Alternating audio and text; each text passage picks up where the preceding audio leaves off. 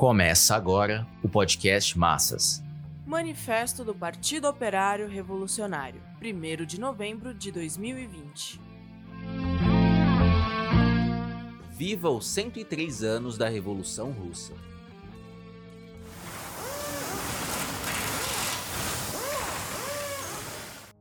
Revolução de 25 de outubro de 1917 se ergueu como um marco das revoluções no século XX, e assim permanece até o presente século. Ao romper um elo da cadeia mundial do capitalismo e da opressão imperialista, abriu-se a época das revoluções. Tem a mesma dimensão histórica que a da Revolução Francesa de 1789, em relação ao velho e esgotado feudalismo. Cumprida a função de desenvolvimento das forças produtivas, as relações de produção se decompõem e devem ceder passagem a uma nova sociedade. Assim se passou com o modo de produção feudal e assim se passa com o modo de produção capitalista. A revolução amadurece de acordo com as premissas objetivas e se torna inevitável com a existência de uma classe revolucionária. A burguesia sepultou a sociedade dos nobres e dos servos camponeses, abrindo passagem para o capitalismo mundial o proletariado sepultará a sociedade da burguesia e da maioria oprimida, caminhando no sentido do comunismo mundial. A classe burguesa que liderou a Revolução de 1789 e que edificou o regime de classe incomparavelmente mais avançado que os anteriores, se transformou em classe contra-revolucionária. Há muito sua função histórica se exauriu, devendo ceder passagem à classe revolucionária que é o proletariado. A vigorosa classe burguesa que derrotou a resistência da classe feudal em decomposição atingiu o ápice do parasitismo e do supérfluo. A contradição entre as forças produtivas e as relações capitalistas de produção alcançou um patamar que não lhe permite encontrar saídas progressivas para as crises mundiais recorrentes. O sistema colonial que esteve na origem do capitalismo foi substituído pelo mais vasto e poderoso sistema imperialista. As forças produtivas avançaram extraordinariamente e as relações de produção tomaram a forma dos monopólios e do predomínio do capital financeiro um punhado de potências concentrou um poder de dominação que se tornou uma potente trava às forças produtivas presas à camisa de força dos monopólios, do capital financeiro parasitário e do domínio imperialista sobre a imensa maioria de nações atrasadas, empobrecidas, rigidamente subordinadas e saqueadas. As disputas, guerras e opressão colonial serviram à burguesia para expandir as forças produtivas mundiais. Ao contrário, se passa com a fase imperialista, cujas disputas, guerras e saques expressam a impossibilidade de desenvolver as forças produtivas, o seu extremo amadurecimento e a sua decomposição. São nessas condições que se desenvolveram e se desenvolvem os antagonismos de classe, fundamentalmente entre a burguesia decadente e o proletariado vigoroso. As premissas materiais e históricas das revoluções proletárias chegaram ao início do século XX prontas e acabadas. A Primeira Guerra Mundial se constituiu na expressão mais ampla e profunda do choque entre as forças produtivas e as relações de produção na fase imperialista do capitalismo. Sua função primordial foi a de destruir parte das forças produtivas, das quais fazem parte a força de trabalho, e impor uma nova partilha do mundo entre as potências e novas condições de saques nas nações oprimidas. A Revolução Democrático-Burguesa na Rússia se gestou antes da conflagração da Guerra Imperialista, mas foi a Revolução Proletária que encarnou as condições materiais e históricas da transformação social necessária para libertar as forças produtivas da camisa de força da propriedade capitalista e da dominação parasitária da burguesia. O socialismo científico de Marx e Engels previa a revolução socialista nos países capitalistas avançados da Europa como o início da passagem do capitalismo ao comunismo. O fato de a primeira revolução vitoriosa ter ocorrido na Rússia semifeudal, que tinha de realizar a revolução democrático-burguesa, evidenciou o amadurecimento das premissas mundiais do capitalismo imperialista para as revoluções proletárias. A Revolução Democrática, iniciada em 1905, concluiu-se em fevereiro de 1917, abrindo caminho imediato para a Revolução Proletária de outubro desse mesmo ano. O governo burguês provisório não tinha como cumprir as tarefas democráticas da Revolução, visto que estava subordinado aos interesses dos latifundiários e às forças imperialistas em guerra. A conclusão do movimento de 1905, com a derrubada da monarquia e a constituição do poder burguês, em fevereiro de 1917, pela ação das massas operárias e camponesas, com ampla participação de soldados e marinheiros, pôs em marcha a Revolução Proletária e a Contra-Revolução Burguesa. A derrota do governo burguês somente foi possível devido a que o proletariado se encontrava sob a direção do Partido Bolchevique. A Revolução Proletária é uma criação das massas em luta contra a burguesia, mas a chave do seu triunfo está com um partido marxista.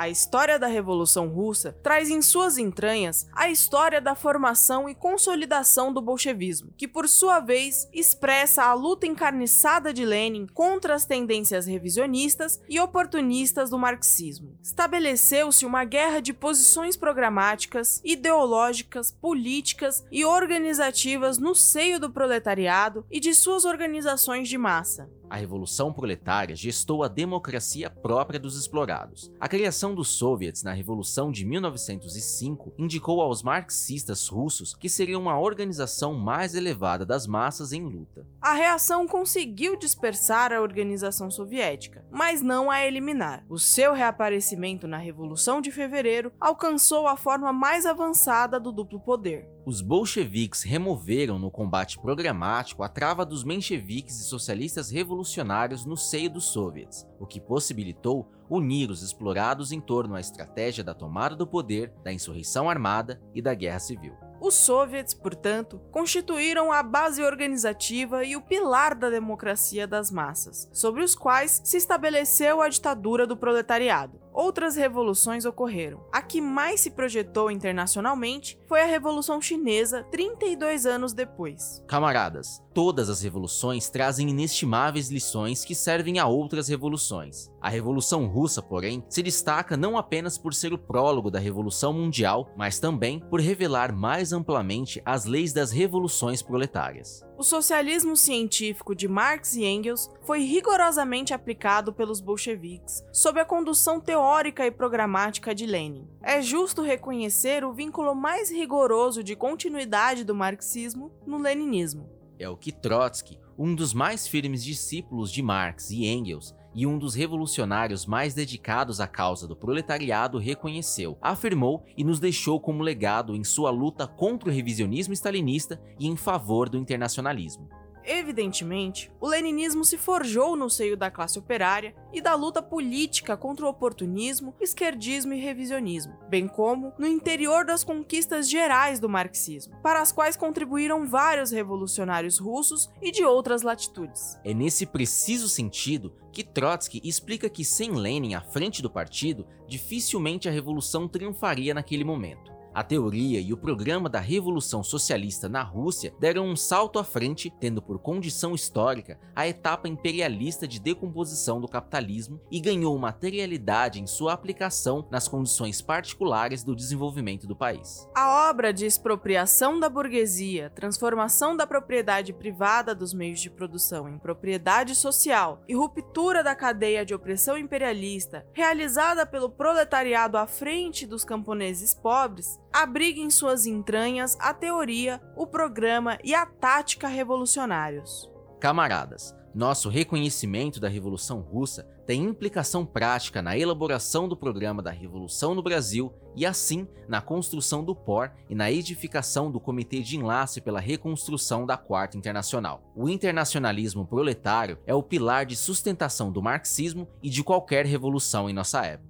Não houve outra revolução socialista que tivesse no centro de seu programa o objetivo estratégico da revolução mundial com tanta clareza e precisão em suas formulações como a de outubro de 1917. Nenhum partido pôde enfrentar o revisionismo social chauvinista como o bolchevique sob a condução de Lenin. Em março de 1919, Moscou nascia a mais avançada internacional assentada na vitória da Revolução Proletária. Seus primeiros quatro congressos, sob a direção de Lenin e Trotsky, formularam o programa da Revolução Mundial, seguindo rigorosamente o socialismo científico de Marx e Engels. Camaradas, em maio de 1943, pouco antes da Conferência de Teherã, que discutiria a partilha do mundo após a Segunda Guerra Mundial, a camarilha de Stalin decidiu dissolver a Terceira Internacional. A vitória mais importante da aliança imperialista vencedora sob a hegemonia dos Estados Unidos foi a de obter, na ditadura termidoriana, a entrega da trincheira mais avançada do proletariado mundial aos mais poderosos inimigos.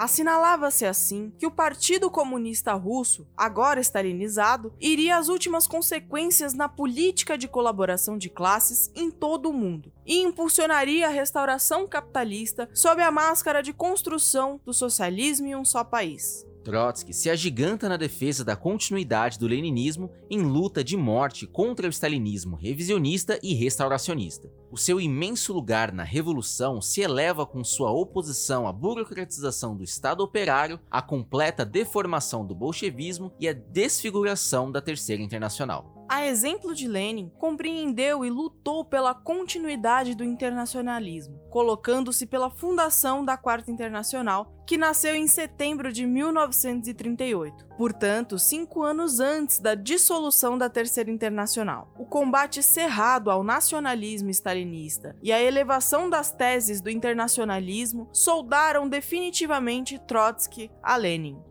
É justa e precisa a linhagem histórica do marxismo-leninismo-trotskismo.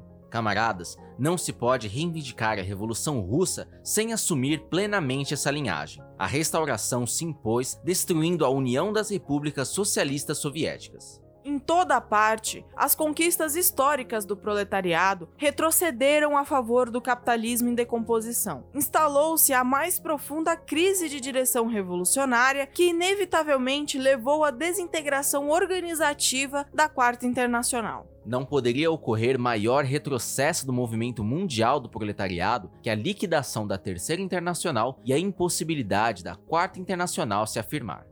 Vemos claramente que o capitalismo vem sendo salvo pelo curso da barbárie que expressa a destruição massiva de forças produtivas. Desde a crise de 2008, a economia mundial se desintegra, cresce o desemprego e a fome se espalha até nos países mais avançados. Os 103 anos da Revolução Russa transcorrem no momento em que as massas arcam com a fulminante pandemia, que nos faz lembrar a recomendação de Lenin sobre a erradicação da febre tifoide, que foi a de trabalhar para levantar os explorados contra o capitalismo e marchar rumo à revolução proletária. Camaradas, não temos dúvidas de que esse momento trágico serve para evidenciar o sentido histórico mais profundo da crise de direção que vem resultando na desorientação da classe operária e dos demais explorados, que em todo o mundo estão obrigados a reagir perante ao avanço da barbárie não há como não reconhecer que o capitalismo mergulhou na mais profunda crise do pós-Segunda Guerra Mundial, como ocorreu com o pós-Primeira Guerra. Assim se passa porque as forças produtivas forçam por se libertar das relações capitalistas de produção. Enquanto não se libertarem, continuarão a se chocar objetivamente com a propriedade monopolista e com as fronteiras nacionais, resultando em crises cada vez mais amplas e graves. Somente a revolução mundial que começa em um determinado país pode resolver essa contradição histórica. A Revolução Russa deu início a esse processo. Sua derrocada sob as forças restauracionistas vem retardando as mudanças necessárias, mas faz parte das dores do parto, como reconhecem os marxistas. Camaradas, saudamos os 103 anos da Revolução Russa com o compromisso de pôr em pé o Partido Marxista-Leninista Trotskista no Brasil, como parte da tarefa de reconstruir o Partido Mundial da Revolução Socialista, destruído com a liquidação da Terceira Internacional. Viva a Revolução Russa! Viva o internacionalismo proletário! Viva a Terceira Internacional dos primeiros quatro congressos! Viva a Quarta Internacional! Enterremos o capitalismo putrefato com as revoluções proletárias!